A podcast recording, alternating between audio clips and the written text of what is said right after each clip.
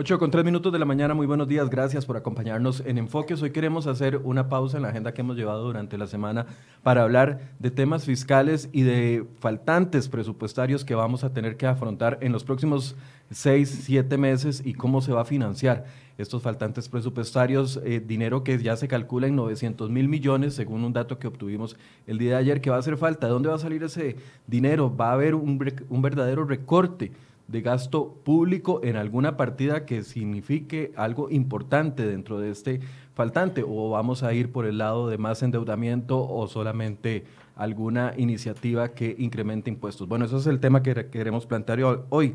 Antes de, eh, bueno, voy a saludar primero a nuestros invitados, la diputada Jorleni León del Partido Liberación Nacional y el diputado Pablo Heriberto Abarca del el PUSC. Doña Jorleni, buenos días. Buenos días, don Michael, y muy buenos días a mi compañero Pablo y a las personas que nos ven y nos escuchan. Un gusto estar aquí. Gracias por estar acá, don Pablo. Buenos días. Buenos días, para servirles, hablar un poquito de los temas importantes. Bueno, casualmente, no, yo creo que no es casual. Ambos han planteado opciones para recortar el gasto público. De eso queremos abordar el día de hoy. Pero antes quería mencionarles eh, una portada que traemos en cereoy.com que quiero eh, leerles un poco para invitarlos también a que entren a nuestra portada y puedan eh, leer la nota completa.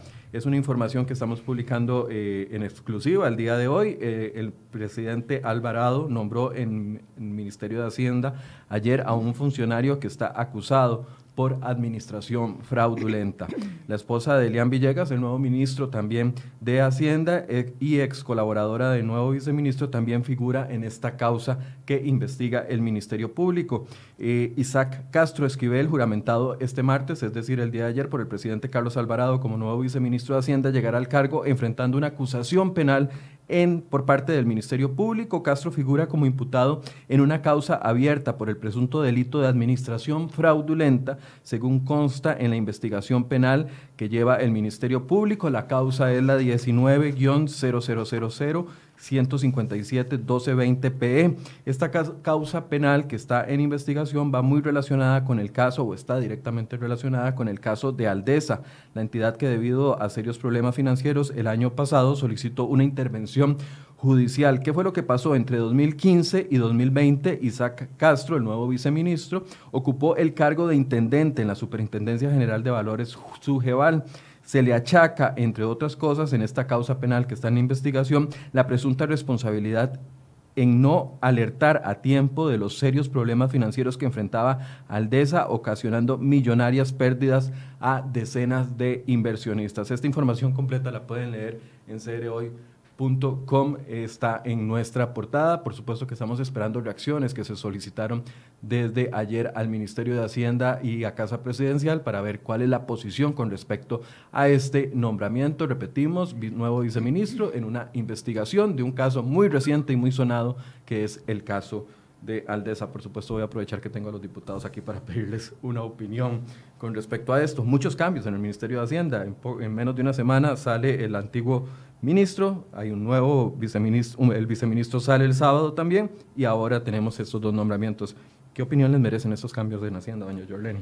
Bueno, básicamente eh, terrible, un escenario bastante complicado en términos que esto no contribuye para nada en la confianza que los costarricenses requieren para poder continuar y salir adelante con esta situación, no solamente de salud, sino también precaria desde el punto de vista financiero. Esto no le abona en nada la confianza, pero además no le abona en nada a nivel internacional a la imagen del país, lo que le estamos, el mensaje que el gobierno le está mandando a los costarricenses y a las, y a las instituciones fuera del país es que aquí no tenemos tenemos certeza de hacia dónde vamos en términos económicos y en términos de estrategia política de hacia dónde va este país y eso por supuesto genera muchísima incertidumbre de parte de todos. Don Pablo. Sí, me parece que yo lo había establecido en redes que el gobierno está tomando la actitud de cerrar filas, el presidente quiere gente alineada a su pensamiento y en ese entendido para, digamos, eh, acuerpar su línea, eh, está haciendo los cambios que, que requiera en el, en el, gabinete, está llamando a sus alfiles más leales eh, y en ese entendido, pues eso es lo que está sucediendo, está alineándose con su gente y a partir de eso tomar posturas, digamos, para bien o para mal, pero tomar posturas un poco más, más contundentes. Eso, en buena teoría, eh, es bueno desde el punto de vista político, porque va a quedar claro cuál es la línea del gobierno y por lo tanto uno podría tener, digamos, una lectura mucho más fluida eh, y no con mensajes de que un día el presidente dice una cosa y después el ministro de Hacienda dice otra y entonces la línea, o sea, administrarse en esa coyuntura es muy complicado.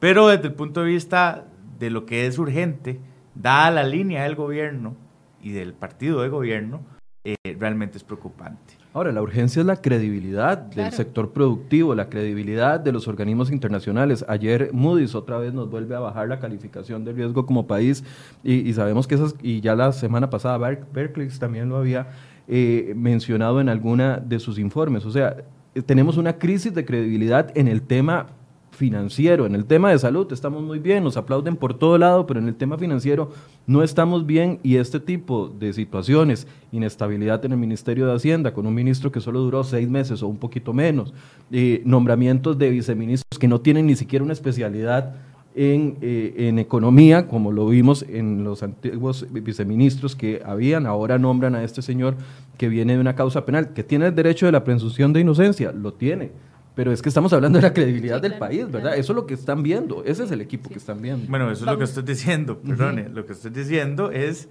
que por lo menos ya está claro que esa es la línea del gobierno. Que sea viene beneficiosa para el país o no, eso el tiempo lo dirá. Yo creo que no, pero es lo que el gobierno ha venido y el, partido de gobierno ha escogido. Eh, y está cerrando filas en ese, en ese entendido. Hay que ponerlo en la perspectiva que es es decir, ellos son el gobierno y están nombrando su gente. Esos son los que ganaron. Y sobre eso nosotros tenemos que evaluar en la Asamblea Legislativa y hacer de ahí el filtro que nos corresponde, en, este caso en mi, en mi, posición de oposición, no por joder al país o al gobierno o por caerle mal a alguien, no, es porque simplemente tengo que hacer ese filtro. A partir de eso, las discusiones me parece van a ser más sencillas el problema que teníamos es, insisto, porque ese, ese era el problema, Hacienda iba por un lado desde el punto de vista de, lo que había que hacer y en, el, y en la Casa Presidencial iban por otro. Entonces era muy difícil, o es muy difícil administrarse en esas dos, en, ese, en esa coyuntura, porque al final lo que, lo que prevalece, me parece, o, o debería de prevalecer, es la línea del presidente. Y en ese entendido yo esperaría que eso se, se mantenga así y esa posición, desde de, esa posición nosotros poder operar. Sí, vamos a ver, yo comparto en, alguna medida lo que señala eh, el diputado y, en alguna medida no, porque recordemos el caso de doña Rocío, ¿quién más cercana que doña Rocío con, la, con el presidente de la República, verdad? Cuando fue ministra de Hacienda, uno podía ver esa relación de cercanía y esa empatía que había, eh, que había entre ellos para poder sacar las tareas adelante. Sin embargo, cuando el presidente quería apartarse, la, apartaba, ¿verdad? Y vivimos el caso, por ejemplo, de la negociación de la caja con los sindicatos, ¿verdad? Le ignoraron la posición de la ignoraron absolutamente, pero absolutamente fue ignorada en esa negociación, una negociación tan, tan importante que tenía, que estaba completamente relacionada con reforma fiscal. Y sin embargo, cuando el presidente consideró que había que apartarla, la dejó de lado teniendo el conocimiento absoluto de lo que estaba pasando en la caja, porque así lo hizo saber eh, don Víctor cuando estuvo en la Comisión de Ingreso y Gasto, que el presidente estaba completamente enterado de todo lo que estaba sucediendo en esa mesa de negociación. Y que estaban actuando incorrecto, porque ellos ya sabían que la Contraloría eventualmente les iba a poner freno. Y nos pasó después con las universidades, en la negociación con las universidades públicas, ¿verdad? Entonces yo no sé, este, yo, yo no estoy tan segura de que el gobierno ahora esté queriendo armar un equipo con el cual sí va a haber una unidad en términos de decir por aquí vamos y esta va a ser nuestra posición y más. Yo no estoy tan segura en ese sentido. Yo siento que e, es, un juego de que nos vamos acomodando a las circunstancias, a los públicos que el PAC, perdón, tiene establecido, más allá si esas circunstancias y esos públicos responden realmente a las necesidades y a las prioridades que tiene este país. Es que esto es un tema de lectura política. Yo creo que doña Rocío tenía un objetivo muy, muy marcado, que era el tema de reforma fiscal, que en esa coyuntura era evitar un default del país y que en esa coyuntura implicaba un desgaste político de establecer una serie de reglas, digamos, bastante más complejas que las que habíamos tenido que de hecho habíamos discutido durante 16, 20 años, ¿verdad? hemos intentado eso. Una vez que suceden, ya las prioridades del gobierno cambian. Yo lo que estoy diciendo con todas las palabras es que al gobierno en este momento lo que está dejando claro es que no le importa el tema de hacer la tarea como corresponde y lo que tiene son objetivos políticos y está alineando a gente en esos objetivos políticos eh, de por sí ya. Y en ese entendido, eh, eh, digamos, uno tiene la claridad, yo tengo la claridad de que a partir de eso estamos en una discusión política y no técnica. A, ver, ayer el, ministro, el nuevo ministro de la presidencia, Marcelo Prieto, bueno, ya no tan nuevo, ya tiene más de un mes ahí en, el, en el ministerio, daba algunas declaraciones después del Consejo de Gobierno, lo cual nos alegra porque estaban escondidos. El gobierno no estaba dando declaraciones en temas que no fueran los sanitarios o de seguridad. Y ayer cuando dice, eh, deja en claro de que la salida del exministro de Hacienda y la salida del exministro de Ciencia y Tecnología es porque el presidente lo exigió. Eso es lo que dice él. El presidente lo exigió. Está clarísimo, pero a mí me llama mucho la atención que don Marcelo dice es que no estaban siguiendo la línea del presidente. Y el último antecedente que tenemos de Rodrigo Chávez es que se opuso al levantamiento de la regla fiscal. Entonces, ¿cuál es la línea del presidente? ¿Cuál es la línea del presidente? La línea del presidente es gastar un montón sin responsabilidad fiscal. a mí me sale, esa, pregunta eso es lo, ayer. Eso es lo que estoy diciendo. El, el objetivo político es responderle a sus mercados, a sus electores y no a la responsabilidad con la que la había tomado Rocío que nosotros respaldamos, que yo, yo creo en Rocío Aguilar y por eso es que hemos dimos un respaldo importante en, en, una serie de planteamientos que ya estableció y uno tenía alguna credibilidad con Rodrigo, tuvo actuaciones importantes, pero hey, resultó que no, que no, no pudo continuar.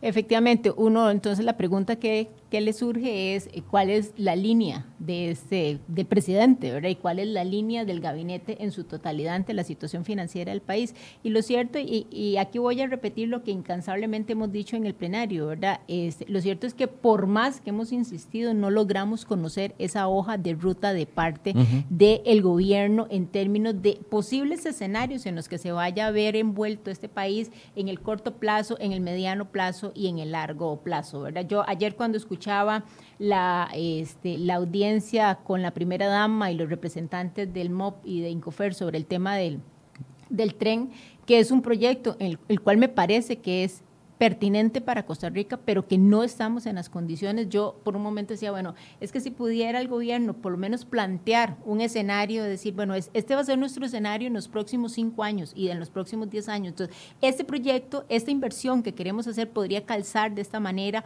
o se vería de esta forma pero le están pidiendo a la Asamblea Legislativa la posibilidad de aprobar un préstamo con esas características, con el subsidio que ayer por lo menos mencionaron, sin tener la menor idea de cómo va a estar este país en los próximos 5 o 10 años. Y algunos dirán, bueno, es que eso es complicado de poder este, eh, elaborar un escenario en sus contextos. Bueno, sí es complicado, pero no es imposible, ¿verdad? Preparar esos escenarios de cómo podría verse la situación económica y social de este país en los próximos años, además me parece que es absolutamente necesario. Pero, Jorleni, digamos, yo, sí creo que esa hay ruta. Es decir, la ruta es, es la que nos han enviado por cartas eh, que tenemos por escrito de un endeudamiento de, y de llegar casi al 13% del Producto Interno Bruto en ese tipo de endeudamiento. Hay una, lista, hay, ocho, hay ocho empréstitos en lista ahí que nos lo oficializaron en un documento firmado. Esa es la ruta.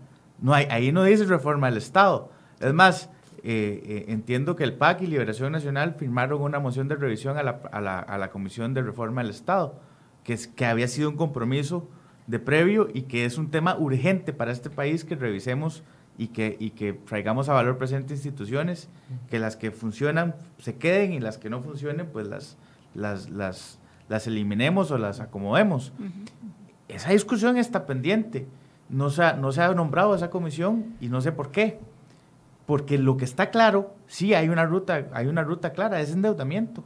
No hay recorte del gasto, no hay reforma del Estado, no hay ninguna postura de responsabilidad en cuanto a, digamos, evasión, salvo el empréstito, otra vez, crédito, para actualizar los sistemas de, de Hacienda. ¿Verdad? Es decir, la ruta es clara. Que en la Asamblea Legislativa estemos eh, eh, siempre diciendo que es que hace falta ruta. No, no, yo tengo clara, la ruta es endeudamiento.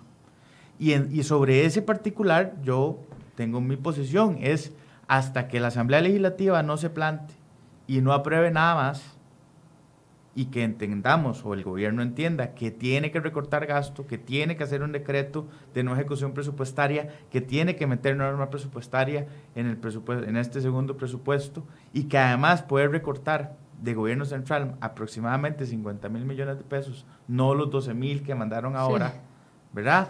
Eh, hasta que la, la Asamblea Legislativa no cierre filas en ese sentido, no va a pasar, porque siguen cómodos, ellos están hoy Hoy, hoy aquí estamos eh, eh, haciendo el, estilo scrappy, quejándonos y al final de, se vota, se vota todo.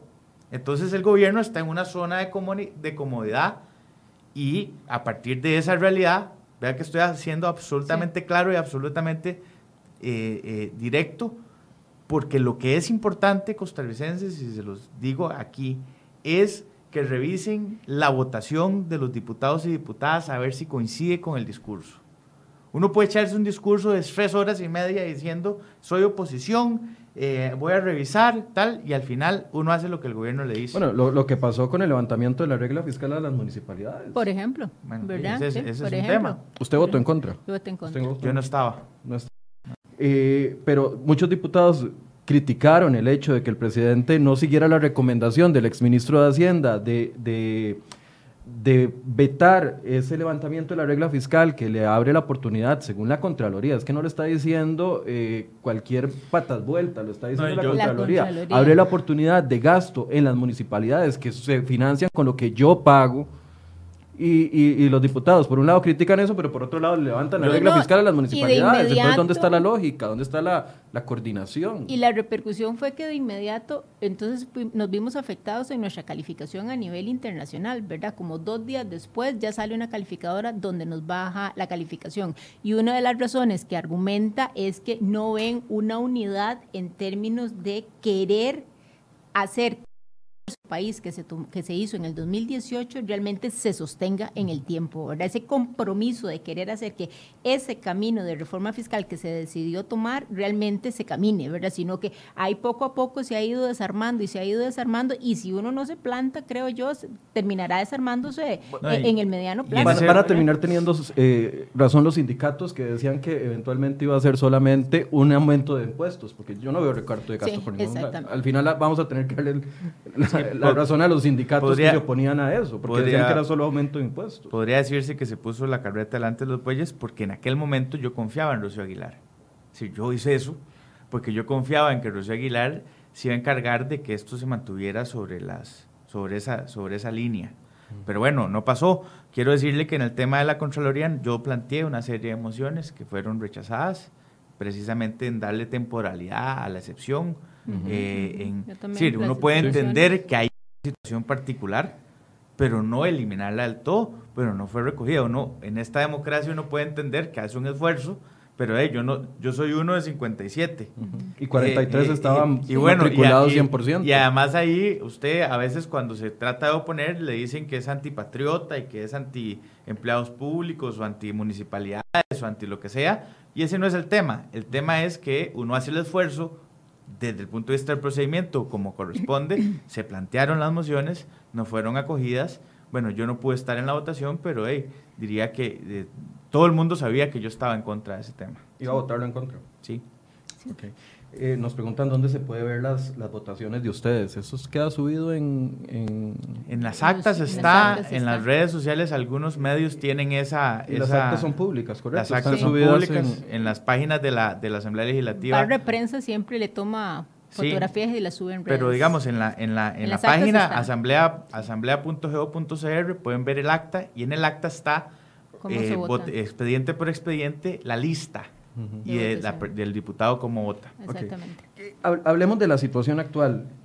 Reforma fiscal ya pasó, eh, podemos llorar sobre la leche derramada, como dicen, pero la, la, situación del COVID nos está superando por muchas, eh, de muchas formas en materia económica. Si esto fuera un hogar, si Costa Rica fuera un hogar, con un déficit de 900 mil millones para finalizar de este año. ¿Cómo podemos explicarle a la gente, cómo podemos aterrizar ese tema lo más básico posible para que la gente entienda en la situación económica que estamos? Mire, yo soy administradora de hogar, así que puedo decirle facilito que haría uno una casa, ¿verdad? Puedo decirle que a nivel de un hogar, sencillamente, usted lo que hace es una revisión de sus gastos y empieza a decir qué es prioridad y qué no es prioridad. ¿Qué es prioridad? Salud es prioridad. ¿Qué es prioridad? Educación es prioridad. En términos de un hogar, ¿verdad?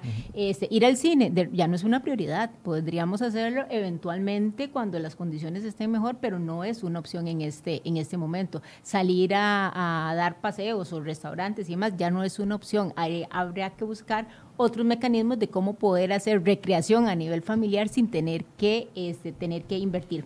Eso es el ejercicio que uno espera que el gobierno haga y que llamamos una y otra vez la atención. Como decía antes el diputado, recibimos el lunes un presupuesto extraordinario donde solamente el 20% de ese presupuesto, el 20% de ese presupuesto que representa más o menos 12 mil millones, 12 mil 800 millones de colones, representan recortes. El resto son eh, recursos que se generan a través justamente del canje de deuda donde logramos pagar eh, intereses caros por intereses más baratos, pero solamente el 20% de un presupuesto que tiene este país que es de 10.5% eh, de billones de colones, o sea, eso es el 0,00 algo de ese, de ese presupuesto. Entonces, uno ese ejercicio de reducción que no es un ejercicio extraño, todos lo hacemos de manera natural prácticamente a nivel de nuestros hogares, a nivel de nuestras empresas, a nivel del, del y uno esperaría que a nivel del aparato estatal eso se pueda dar, es lo que no, es lo que no vemos, y más bien vemos una resistencia absoluta a querer no solamente reducir gastos en partidas que claramente se puede hacer esa reducción, sino que además no vemos el ejercicio de querer buscar otras fuentes de financiamiento, otras fuentes de ingreso que permitan entonces mejorar el flujo de caja o la hacienda pública de ese país. Pero entonces el panorama es, para este año ocupábamos 10.5 billones. Ah. De esos 10.5 billones, más del 50% había que pedirlo prestado, o tenemos que pedirlo prestado. Pero además, ayer nos llevamos la sorpresa de que se había calculado de que teníamos la otra parte por ingresos tributarios, pero con la caída del COVID, entonces ahora no nos van a hacer falta solo el 50 y 2% más 52% de ese presupuesto, sino además 900 mil millones adicionales. Es decir, que la parte prestada para este año va a superar por mucho lo, que teníamos visto al principio. Si se mantiene así, estoy equivocado, me, si, Si se mantiene así, pero no debería. Lo que en eso, en una economía familiar, lo que correspondería es decir, vea señor, ya usted no va a ir al extranjero, ya usted no va a tener gastos confidenciales, ya usted no le puedo pagar la cantidad de horas extras porque tiene que ser más eficiente. Ya usted necesita, eh, eh, tengo que postergar eh, estudios largos, consultorías, tengo que, puedo determinar cuáles puedo eliminar o cuáles no, cuáles puedo postergar. ya usted tampoco va a tener alimentación, ya usted tampoco va a tener viáticos. y a partir de eso empieza usted a hacer una reducción de lo que hoy está en, dentro de esos 900 mil millones que hacen falta, que se puede recortar. Nosotros hicimos un estudio pequeño en la oficina y, llegamos de todo el Estado a 1.5 billones de dólares, de todo el Estado. No es lo mismo que, el, gobierno central. Pero bueno, eh, si el primo pobre necesita y el primo rico tiene, uno debería también entender que después de hacer la reducción del, del gasto aquí a lo interno, donde no hay, y demostrarle al primo que uno sí hizo el esfuerzo, el recorte, y que se sacrificó y que, y que se limitó, bueno, entonces le puede hacer transferencia. Y es lo que nosotros hemos planteado.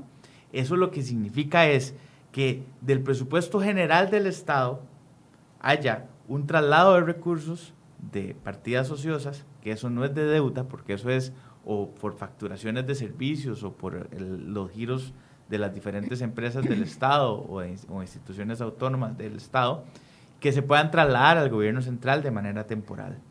Eh, y sobre eso, eso, eso es una decisión, digamos, que a nivel de familia, yo, me encanta ese, ese, ese ejemplo de la diputada León, eh, es absolutamente usual.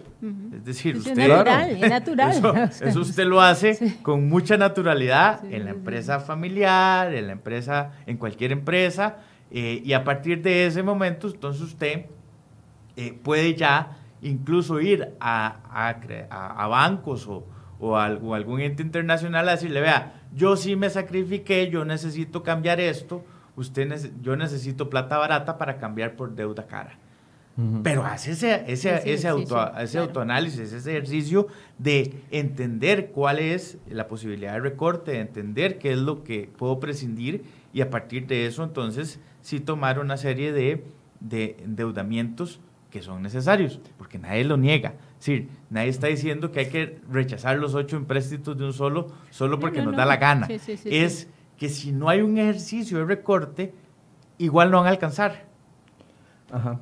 Pero, perdón, perdón Y, nada más, y no solamente no van a alcanzar, sino que va a llegar un momento en el que esas opciones se agotan, ¿verdad? Dentro de ocho veces esas opciones se agotan. Y lo cierto es que a nivel internacional también los recursos se van agotando. Entonces, ¿cuál va a ser nuestra nuestra posibilidad es poder salir adelante cuando esas opciones estén agotadas y cuando a nivel internacional también esa bolsa grande de recursos disponibles para préstamos y demás también se haya achicado y no solamente se haya achicado, sino que además las condiciones de esos préstamos van a ser completamente diferenciadas a las actuales. Entonces, van a poner requisitos mucho más mucho sustanciales, o, tasas de interés mucho más altas. mucho más altas, ¿verdad? Entonces, cuando se agoten esas ocho veces, ¿cuál va a ser la puerta que se va a tocar en este en ese país? Entonces, antes de agotar esas ocho veces, antes de agotarlas, ese ejercicio de disminuir gastos y de buscar otras opciones de ingresos a nivel interno del país, a mí me parece que es absolutamente necesario. Ahora, aquí ha estado sentada la ministra de Planificación y ha estado sentado el exministro de Hacienda. El próximo viernes, si no nos cancela, estará acá el nuevo ministro de Hacienda. No sé si después de la nota de hoy va a cancelarnos la entrevista o no. Esperaríamos de que no y que esté aquí el viene con el viceministro. Bueno, está invitado el viceministro. Podría venir para también dar claridad sobre el tema. El asunto es que eh, ya estoy acostumbrado a que me cancelen entrevistas después de una publicación del medio, pero bueno, el punto es, el panorama es de que teníamos que conseguir 52% y ahora vamos a tener que conseguir 62%, prácticamente de, eh, de dinero prestado el gobierno ha dicho que ellos sí están cumpliendo la tarea de recorte de gasto. Ustedes dos ya me dijeron que no, pero entonces el gobierno, cuando yo he reclamado o preguntado dónde está el recorte de gasto, entonces me salen con el primer presupuesto extraordinario, con un segundo presupuesto que sumaba 170 mil millones, si, no, si, bien recuerdo, de ambos que ellos han presentado, y ahora este nuevo de 52 mil millones y, hay otra, y hay otra cosa que salen, que es con el proyecto de las anualidades, que tenemos que hablar de ah, eso. Ok, entonces ellos dicen, estamos haciendo la tarea del recorte de gasto. y yo siempre saco el mismo ejemplo. En un presupuesto gordo, grasoso, de 10.5 billones de, de, millones de colones, lo que están recortando son 170 mil o 200 mil millones. es, eso es sacrificio. Yo hice la cuenta y es menos de 2%. ¿Eso es suficiente?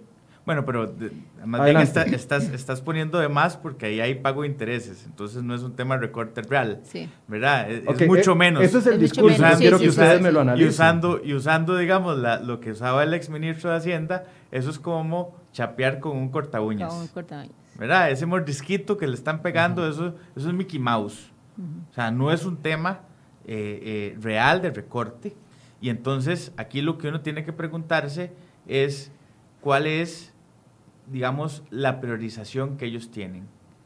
Y bajo la premisa, la premisa que tienen, que tienen para todo eso. Pero, ese es el asunto. Perdón, antes de caer en eso, ¿cuál sería entonces la medida para poder definir si está habiendo un verdadero recorte de gasto? O sea, tenemos dos, dos, dos eh, realidades. Un presupuesto gordo, grasoso de 10.5 billones, un recorte de 200 mil o 230 mil millones de colones y ustedes y muchos sectores que dicen no hay recorte de gasto público. ¿Cuál es la medida que nos puede decir a nosotros si hay verdadero recorte o no? Porque no puede ser porcentual. Por, ejemplo, por ejemplo, una norma presupuestaria para que todas las partidas de todo el presupuesto, las que no sean, digamos, tengan un, un, un límite de ejecución de al menos un porcentaje. Es decir, no voy a ejecutar el 20% del presupuesto, en regla general para ahorrar a final de año el 20% de los presupuestos de todas las instituciones. o el 15, o el 10, o el 5. Lo que quiero decirles es que es, hay maneras de mandar un mensaje real de recorte, no quitando una partida escogida de un millón de partidas. Es cómo puedes hacer una regla o cómo puedes hacer un, un recorte que sea sustancial. O decir, todas las partidas de viáticos están eliminadas en un porcentaje X. O todas las, eh, eh, es decir, lo que, lo, que, lo que estoy planteando sobre la mesa es que no puedes escoger de, de, de 10 reglones, dos. Tienes y, que, y decir, ya cumplí. Y ya cumplí. vamos a ver. Es, es más allá de eso. Sí. Yo, yo tomaría el presupuesto total del país y a eso le quito todo lo que son salarios porque usted sabe que eso no los puede tocar. ¿verdad? Pero casi todo es salario. Ok, pero, pero usted quita esa base porque no la puede tocar. Salarios son salarios y hay que pagarlos, sean el 100% del, del total del presupuesto o el 80%, pero usted quita esa base porque esa es una, una base que usted no puede tocar. Salarios, no estoy hablando en este caso de anualidades. Lo que le va a quedar a usted, que es más o menos el 20%, aplíquele regla fiscal, ¿verdad? Porque ya sabemos que hay un conjunto, seis instituciones a las cuales no se les va a aplicar. Pero ya de ahí, de oficio, ya usted tiene un techo de reducción. Y, a ese, y, una vez que usted quitó ese techo de reducción de regla fiscal, entonces empiece a discriminar, bueno, no voy a hacer inversiones en construcciones y demás, porque además vea por dónde vamos, ya vamos en junio. en este país hacer procesos de contratación y de asignación de, de, de contrataciones y demás en obra pública es sumamente complicado. Ya a estas alturas ya uno tiene perfectamente una lectura de qué puede ejecutar y qué no puede ejecutar. A eso quítele entonces todos esos recursos. Quítele todos los ahorros que usted generó durante estos tres meses que ha estado en esta modalidad de teletrabajo el Estado, donde ha ahorrado combustible, ha ahorrado papel, ha ahorrado viáticos, ha ahorrado una serie de cosas, ¿verdad? A la larga, usted puede tener más de ese 20% que está señalando el diputado, y no de una manera antojadiza, como aquí estamos diciendo es un 20, ¿verdad? No, no, sino que, no, ¿verdad? Y, y no es un ejercicio complicado, es un ejercicio como quite lo que definitivamente usted no puede rebajar, quédese con lo que tiene y con lo que tiene empiece a ver qué puede hacer y qué no puede hacer. Un par de consultas a las instituciones. Dígame usted, institución, de esto, ¿qué usted sí va a poder cumplir a diciembre de este año? ¿Qué no va a poder cumplir? Y eso lo reduzco de una vez de manera automática, sin necesidad de hacer muchas ciencia. O sea, es que uno asumiría de que la regla fiscal, que es uno de los puntos que, que menciona doña Jorleni, se está cumpliendo, pero tenemos un informe de hace dos días del propio Ministerio de Hacienda que dice que 44 instituciones no, lo están cumpliendo. Entonces uno dice, ¿para qué se aprueba? ¿Dónde está la supervisión? Y, número dos, si quitan las inversiones, entonces ahí ya le va a llover a doña Jorleni porque van a decir, y eso es la reactivación económica. Si el gobierno no invierte, no hay reactivación económica. Pero vamos a ver, no es, que, no, no es que esté en contra de las inversiones. El tema es que en administración pública hacer inversiones es una cosa complicadísima. No es como que eh, yo diga este, en mi casa, mira, voy a hacer este baño y el sábado me voy y compro los materiales y busqué al constructor. No, no, no. En administración pública es complicadísimo.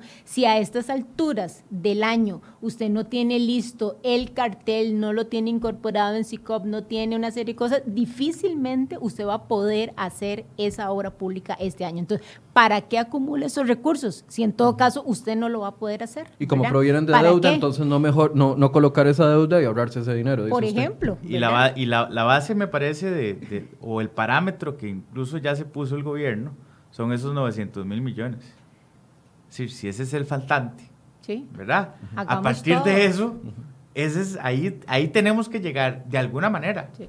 Tanto recorte del gobierno central como también del, del otro presupuesto, digamos, del, del, presupuesto general del Estado o de, eh, digamos, eh, una sustitución de, de deuda. Eh, es decir, esa es la, digamos, me parece que ya el parámetro está listo, por lo menos el, el, el básico. Esos 900 mil millones tenemos que encontrarles una manera de resolverlo. ¿Qué es la medida? Que la, que la medida fácil es el empréstito o el impuesto. Digamos, esa es la medida fácil. La medida real que uno esperaría de responsabilidad es cómo voy a, o no gastarlos o no necesitarlos. ¿Verdad? A partir de ese parámetro es donde usted puede decir si el gobierno hace la tarea o no la hace. 12 mil millones, hay una diferencia de 12 mil millones a 900 mil, ¿verdad? Bastante. Mucho. ¿Verdad? Eh, esa es la perspectiva con la que tenemos que entender esto.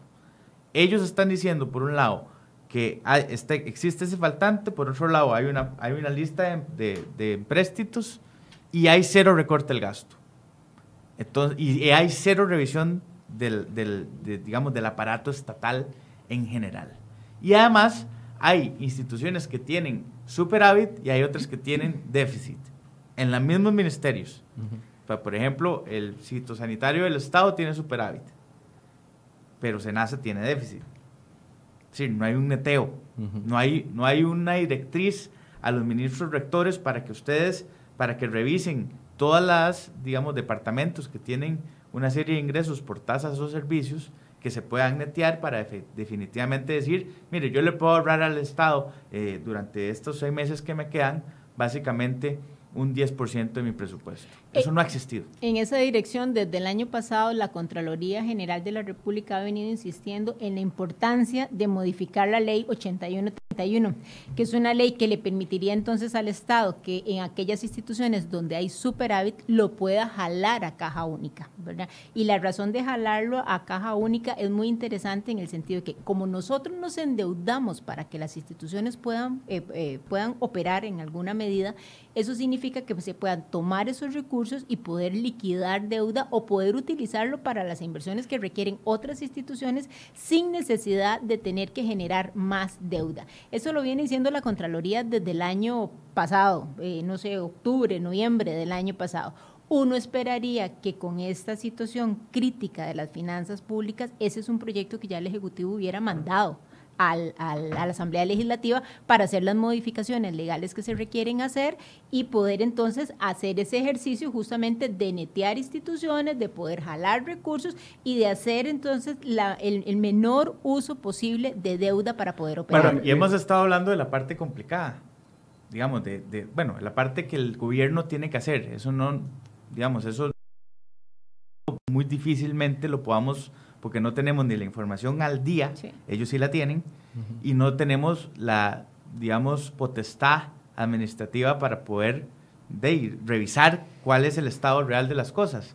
Lo que sí hemos venido hablando, hace ya antes de la pandemia incluso, es cómo podemos quitar amarras para que el sector productivo genere empleo, cómo podemos repensar la banca para que haya financiamiento, cómo podemos activar la economía que es la otra manera también de lograr mejores ingresos. Claro, porque este, este, hueco de 900, este hueco de 900 mil es porque la economía está frenada. Eso era una expectativa de recolección de impuestos que no se va a tener porque la economía está, está frenada. Así es, y en ese aspecto se han, han habido anuncios de, de, transformación de requisitos en declaración jurada, ahí nos pasaron la lista, pero bueno, no, no lo veo moviéndose, en esta coyuntura va a ser complicado pero, es decir, la actitud reformista del gobierno se le terminó con la reforma fiscal.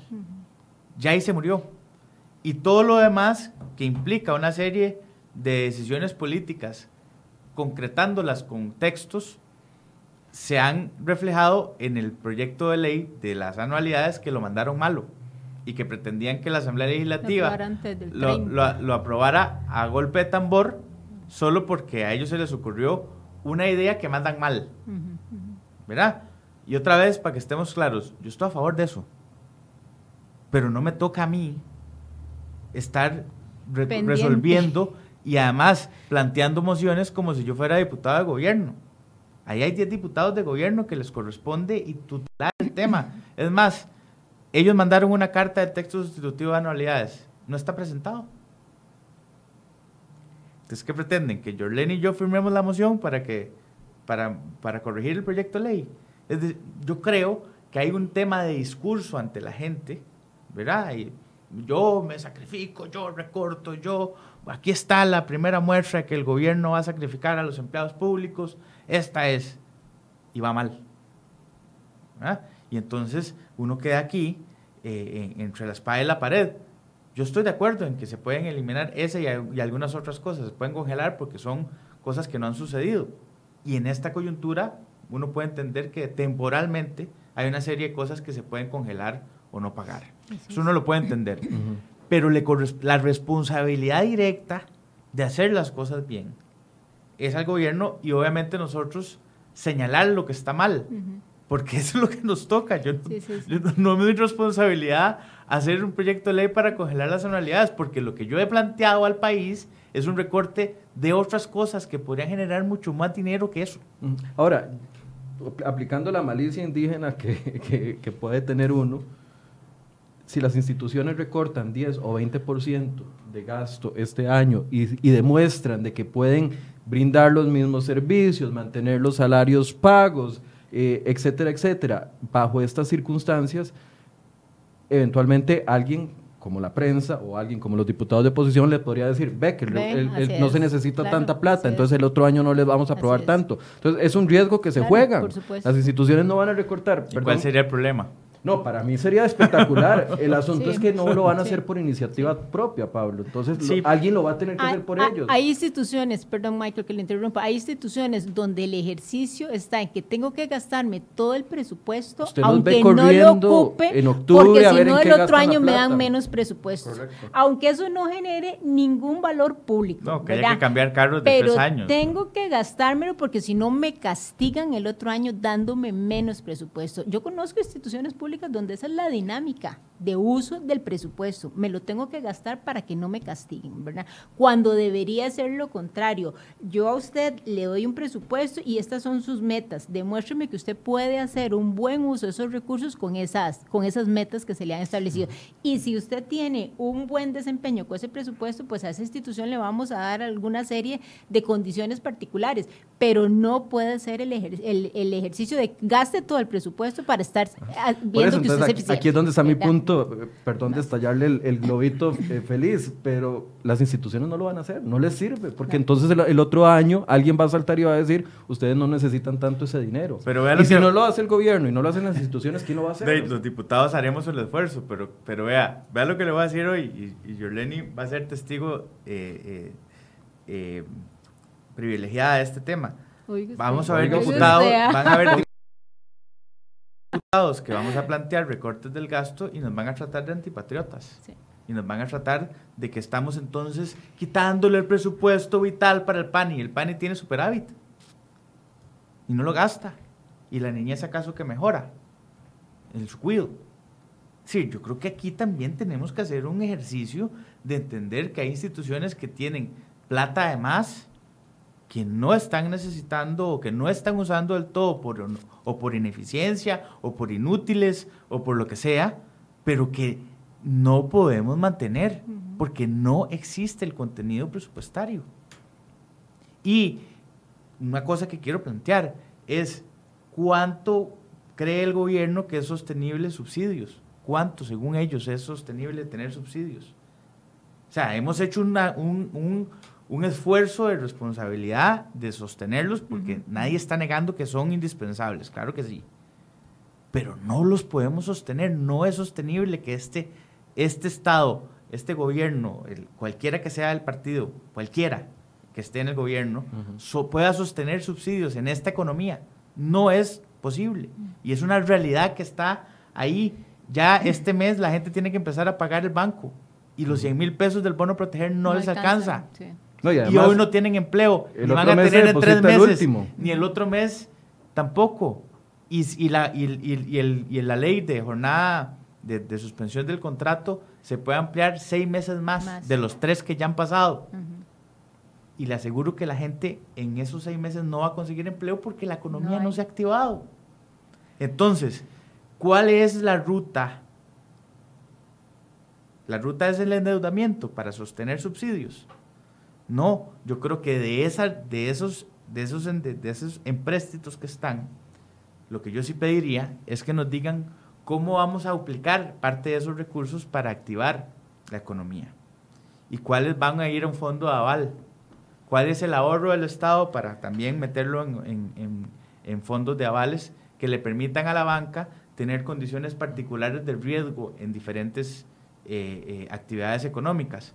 Eso en Turrialbeño es a, la, a, los, a los bancos no pueden poner en riesgo la plata de los ahorrantes en, en, una serie de actividades económicas particulares hoy porque están cerradas, eso uno lo entiende.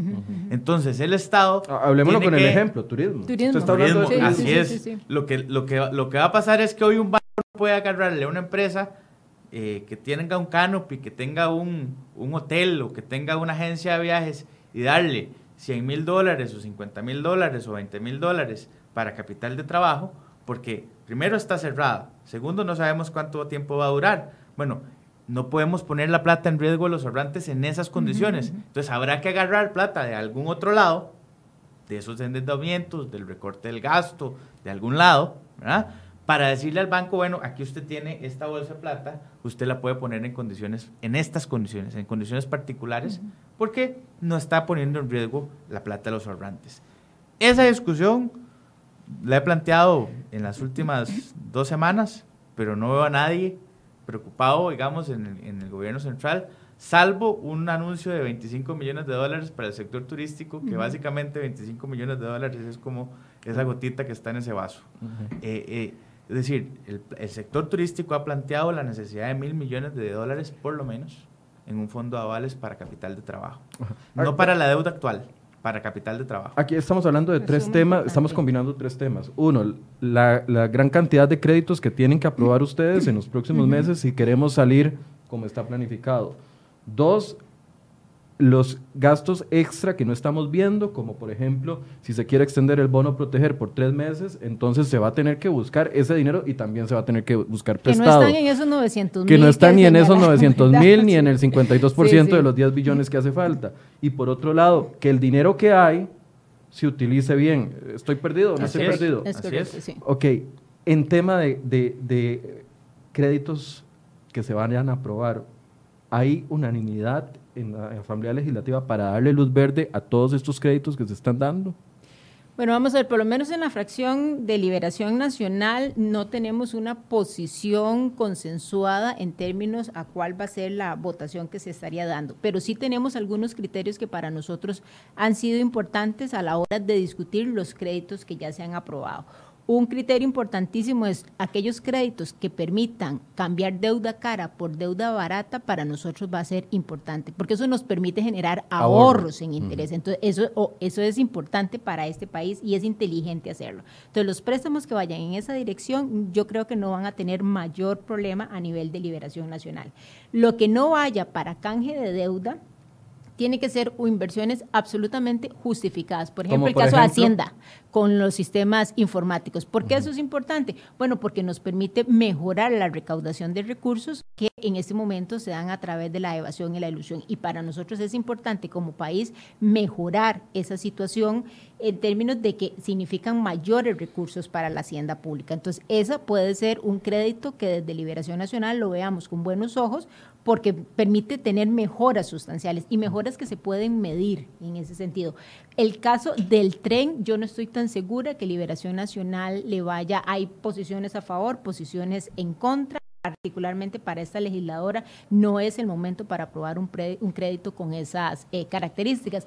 Y, aunque sea un tema de inversión. Aunque sea un tema de inversión, por lo que implica en términos de subsidios, que es un subsidio importantísimo que no tiene una fuente de financiamiento, la fuente de financiamiento es el presupuesto eh, nacional y que eh, uno esperaría, don Michael, que entonces, eh, a, a, mí me cuesta entender un poco el tema del tren, quizás porque no es mi, mi área, pero uno dice, bueno, todas estas que también como país hemos venido haciendo en el área metropolitana, de rotondas, de pasos a desnivel, de esto, de lo otro, eh, uno esperaría que todas esas inversiones sirvieran para disminuir esa cantidad de vehículos en las rutas a nivel este, del área metropolitana.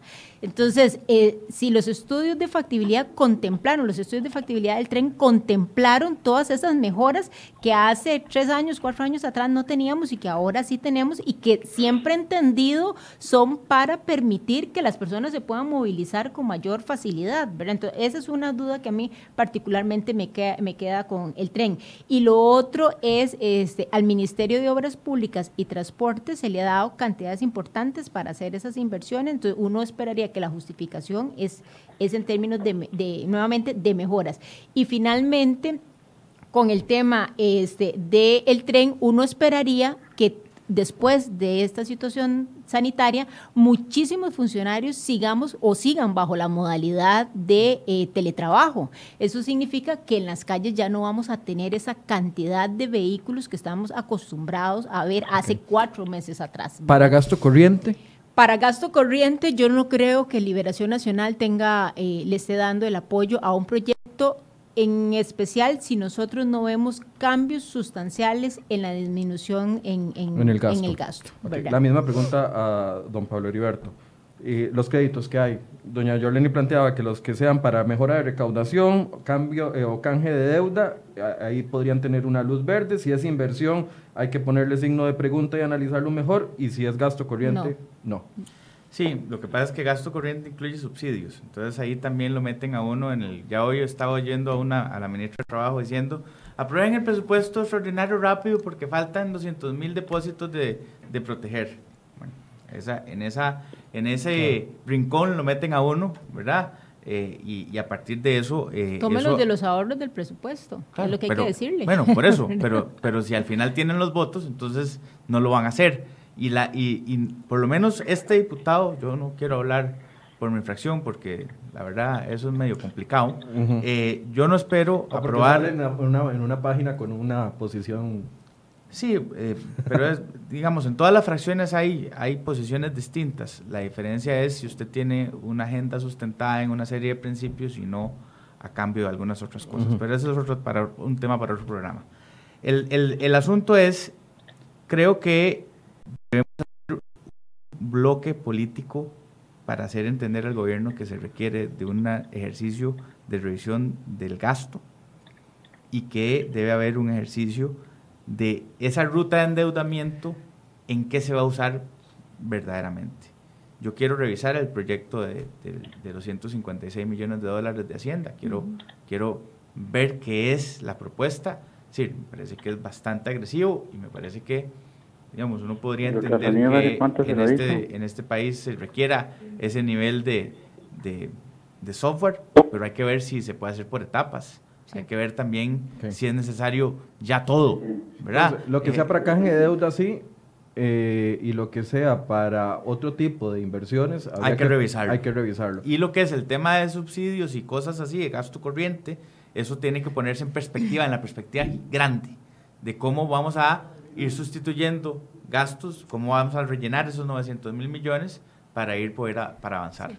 Quiero, eh, eh, antes de darle más la palabra, eh, habíamos acordado preguntarle a don Marvin Atencio de Cipros y Meca cuál era la posición con respecto al tema de, de recorte de gasto y lo tenemos conectado vía telefónica. Don Marvin, buenos días. Sí, buenos días.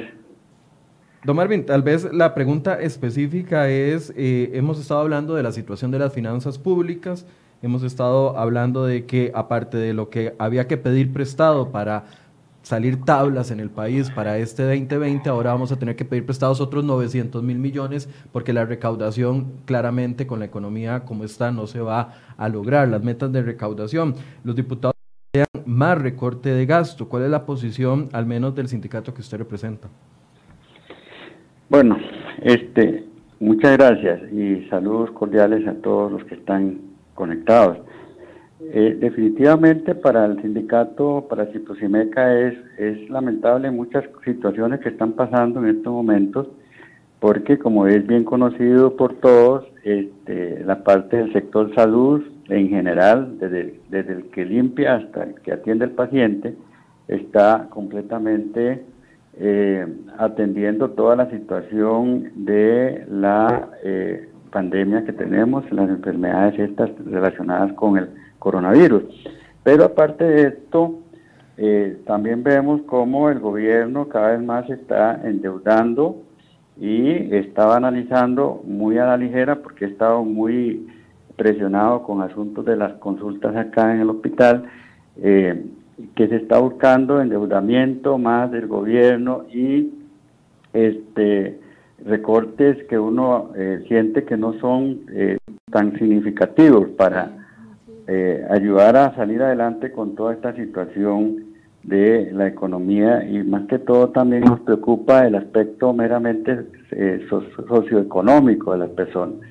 Aunado a esto, también tenemos, y era lo que tenía entendido que querían ustedes preguntarme sobre los congelamientos de los salarios, que también la gente está muy angustiada en el sector, el sector público, porque vemos cómo la, los trabajadores, los funcionarios están trabajando PIP, o sea, a toda máquina con toda esta situación, y sin embargo se están eh, congelando los salarios y algunas eh, medidas que se están este, viendo que va dirigida a, comprimir más la situación laboral de los funcionarios públicos.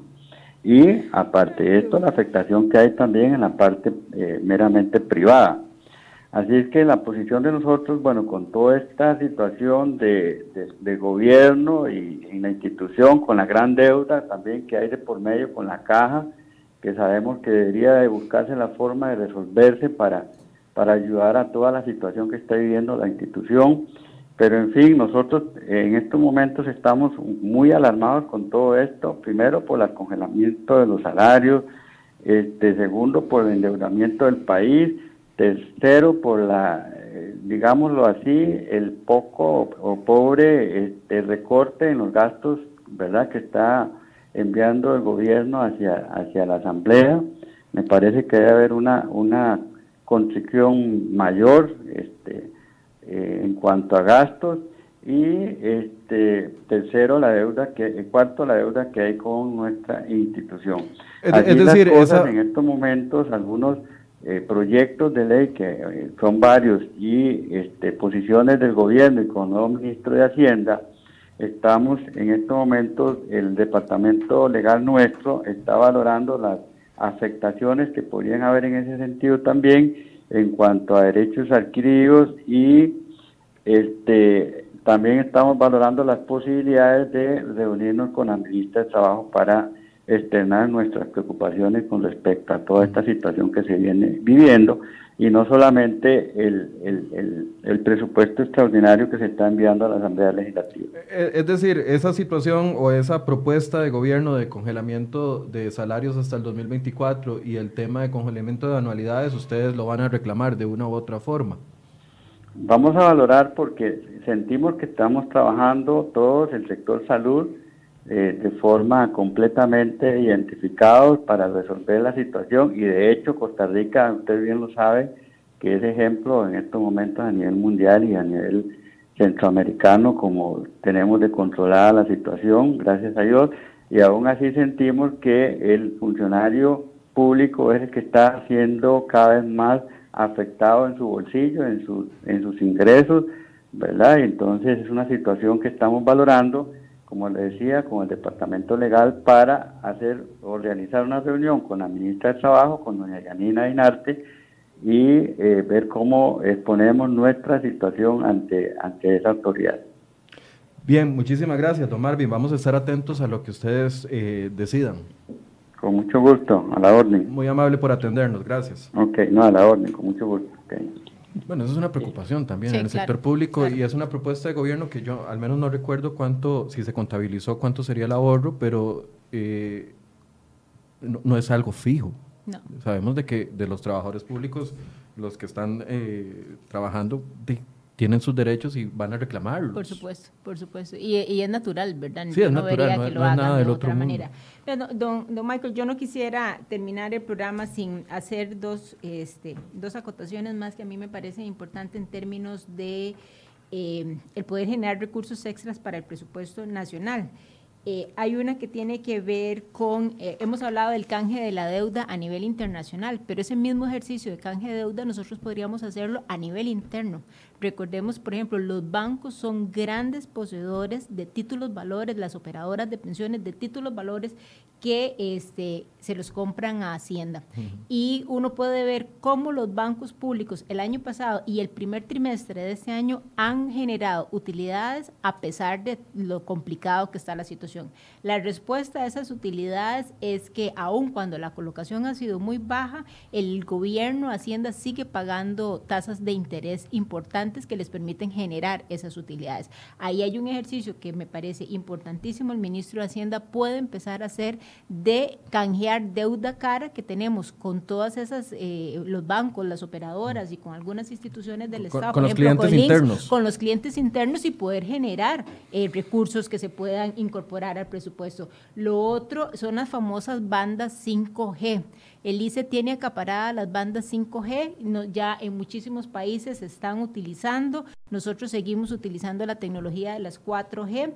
Eso es una subasta que perfectamente el ministro de Hacienda puede empezar a organizar y sacar a la venta, a subastar esas, esas, esas, eh, esas bandas 5G, que eso eh, tiene muchísima... Eh, que hay muchísimo interés de parte de los operadores de querer adquirir parte de esa, de esa eh, tecnología que tiene el ICE hoy acaparado y que puede generar recursos importantes, no solamente para subsidios o para mejorar el presupuesto, sino incluso hasta para el pago de deuda. Y es un tema como que, que nadie quiere este, entrarle. Y lo otro importante que eh, nosotros tenemos muchos activos a nivel del país. Eh, hace como un año, año y medio se hizo un inventario de una cantidad importante de terrenos y instituciones que tenemos incluso abandonadas en muchas partes del país. Puede ser que algunos de esos activos haya alguien que esté interesado en adquirirlos, que se pueden vender, porque en todo caso no se están utilizando y no se van a utilizar en los próximos años. más allá de VIXA y CNP, que fue lo que planteó el antiguo ministro que han sido tan insistentes en, las, los proyectos de ley que estoy abrumado. Y nosotros tenemos muchos empréstitos de hace muchos años que hemos adquirido por los cuales pagamos intereses y pagamos comisiones muy altas y son empréstitos que prácticamente no han avanzado en este país, que podría tomarse la decisión de finalizar esos, esos empréstitos, dado que no avanzan, finalizarlos y dejar de pagar intereses y dejar de pagar comisiones sobre esos préstamos o tratar de llegar a acuerdos con las instancias que nos han prestado esos recursos y poder canalizar esos recursos entonces a inversión de obra pública que sea importante para el país. O sea, hay áreas en las cuales el gobierno no ha querido explorar y que podría valorar perfectamente para mejorar un poco la situación financiera. Eso no lo tiene contabilizado. Bueno, es muy complicado porque no sabemos en cuánto se puede vender un terreno que le pertenece al ICE o al AIA. O... Pero vuelvo nuevamente al ejercicio del hogar. Lo cierto es que cuando uno está administrando un hogar, eh, de, importa mucho, lo mucho y importa lo que es poco, ¿verdad? Todo suma, todo suma. La venta de garaje es, la primera opción. Es la primera opción. Entonces, este es un ejercicio que a mí me parece que también a nivel de gobierno se podría valorar. Don Pablo. Sí, creo que hay un ejercicio eh, pendiente, insisto, eh, hay formas de mandar mensajes claros de recorte, no recortes con corta uñas. en este momento el presupuesto necesita de una revisión exhaustiva.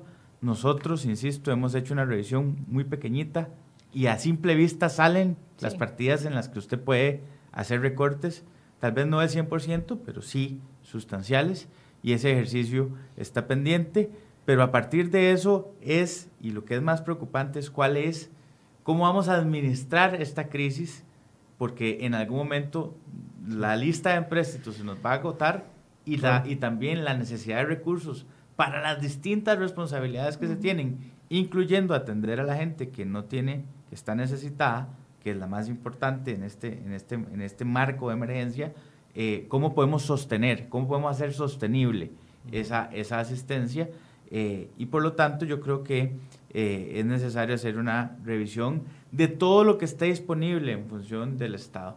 Nosotros habíamos aprobado una ley que es digamos, un ejemplo de esto, que es que en, el, en, el, estado de emergencia todas las instituciones puedan disponer de su presupuesto y sus activos a la emergencia. Esa ley se aprobó, fue, una, fue mi primer proyecto de ley que se convirtió en ley, un poco en esta dinámica, es decir, todo el Estado, no solo el gobierno central, todo el Estado debe estar en, en función de la población y no pedirle a la población que siga pagando más porque hoy no tiene ni con qué comer o, les cuesta conseguir con qué comer y no le podemos pedir más. Entonces, lo que sí queda claro y debe quedar muy claro aquí es que mi voto en estos eh, meses o, años y el resto que me queda no, tendrá, no lo tendrán para más impuestos. Sí, y hay, a mí me acusan de pesimista, pero es que es la, la, realidad. El bono proteger, ya don Pablo lo, se acercó a ese tema, que era la conclusión que yo quería eh, plantear aquí sobre la mesa para escuchar una opinión, la situación no va a mejorar ni en uno, ni en dos, ni en seis meses. O sea, la situación se va a complicar. Tenemos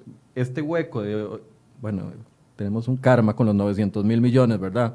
Hueco fiscal, 900 mil millones y ahora un hueco. Era más fácil hacer, arreglar el, comunicado anterior. Sí, era, era como eso. Y ahora tenemos este nuevo hueco fiscal eh, proyectado por la falta de ingresos, además de la deuda que tenemos. Bono proteger se acaba en un mes. Claro. La gente no va a tener trabajo en un mes. Estamos proyectando un desempleo de 29, 30%. Sí dice el ministro, una pobreza que va a subir, por supuesto que va a subir de ese 20%, y una economía prácticamente para... Eh, nos van a obligar. O sea, eh, corremos riesgos muy, muy grandes como país, pidiendo 60% de, de lo que gastamos, pidiendo prestado el 60%. En, en, los próximos meses esa va a ser la discusión, de dónde va a salir el dinero. Sí, yo creo que, la, lo que urge es una reactivación económica, entender que estamos en un contexto de pandemia y que hay que tomar una serie de medidas para convivir con el virus hasta que no haya vacuna, de no va a, a, cambiar esa realidad y esa realidad no es aquí en Costa Rica, ni aquí en San José o en la zona costera, es en el mundo. Y sobre esa realidad tenemos que operar eh, eh, de ahora en adelante hay más gente, hay más posibilidades de que la gente muera de hambre que, que de la pandemia y eso hay que tenerlo claro. Eso está sucediendo hoy con los números. Hay posibilidad de quebrar como Estado. Bueno, por eso, o sea, lo que, lo que está pasando en el mundo es que hay gente muriéndose por otras cosas más que por el COVID. Claro que es importante y claro que hay que contenerlo y claro que nadie aquí está diciendo que hay que cambiar y, y abrir todo y que hagan al estilo Brasil. No, no, nada, nada de eso. Es que eso existe y que no lo podemos negar y que lo que necesitamos es tomar medidas para que la economía eh, eh, pueda empezar a caminar y que la gente no muera de hambre. Y reactivación económica tiene tres pilares fundamentales aquí y en China. Uno tiene que ver con trámites sumamente expeditos. La gente no emprende porque aquí es una odisea hacerlo. Trámites expeditos, que yo vaya y en ocho días yo ya tenga formal, o en tres días tenga formalizado una empresa, eso motiva tasas de interés a nivel de créditos bancarios sumamente accesibles, un 2%, un 3% de tasas de interés, eso motiva para que la gente quiera emprender. Y lo otro, costos de producción bajos. Y aquí no escuchamos al gobierno buscando salidas para el tema de la electricidad, por ejemplo, ¿verdad? Cómo disminuimos los costos de la electricidad, que es un costo tan, tan importante, o cómo disminuimos costos en términos de la seguridad social. Si esos tres elementos están articulados, reactivar economía aquí o en cualquier otra parte del mundo puede ser, eh, resulta relativamente fácil. Creo que el tema de generación distribuida ya es, ya le llegó el día. Ya le llegó el día. Los paneles solares, ¿verdad? Y el tema también de, eh, de cómo podemos hacer inversiones en temas de agua y zona marítimo terrestre también es, es urgente. Muchas gracias a ambos por el espacio. no sé si quieren cerrar o ya con esto cerraron. No, no, ya estamos. no, lo que creo, eh, Michael, es que el reto ahora es una combinación de, de salud con comida. Eh, es decir, que es muy paradójico decirlo, por, ¿verdad? Pero lo, lo, que hoy urge es que tomemos una serie de medidas, aunque sea temporalmente, para que la, los costarricenses tengan posibilidades de, de recibir sus alimentos de, pues, a base de un trabajo. No hablamos de la caja, que es el tema de la seguridad social y que hay todo un, hueco que venía también desde hace mucho tiempo y que tampoco implica, eh, eh, que hay que entender los pilares de la seguridad social que creo que se han venido a menos en los últimos días. Vamos a seguir hablando del tema, definitivamente. Vamos a volverlos a invitar. Muchas gracias a gracias a usted. participado. Y con don Pablo también tenemos el tema del tren pendiente que queremos abordar más a profundidad. Eh, mañana vamos a seguir con el tema económico. De hecho, alguna gente me está preguntando cuáles serían los indicativos de que si el país, Stuart Loría específicamente, si el país ya está ante un eh, precipicio económico, cómo podríamos eh, ver indicativos en otras economías para compararnos. Bueno, mañana vamos a hablar de eso con dos economistas expertos en materia para que se puedan conectar. Y el viernes, como les decía, el nuevo ministro de Hacienda, Don Elian que nos estará acompañando aquí en Enfoques. Muchas gracias por su compañía y muy buenos días.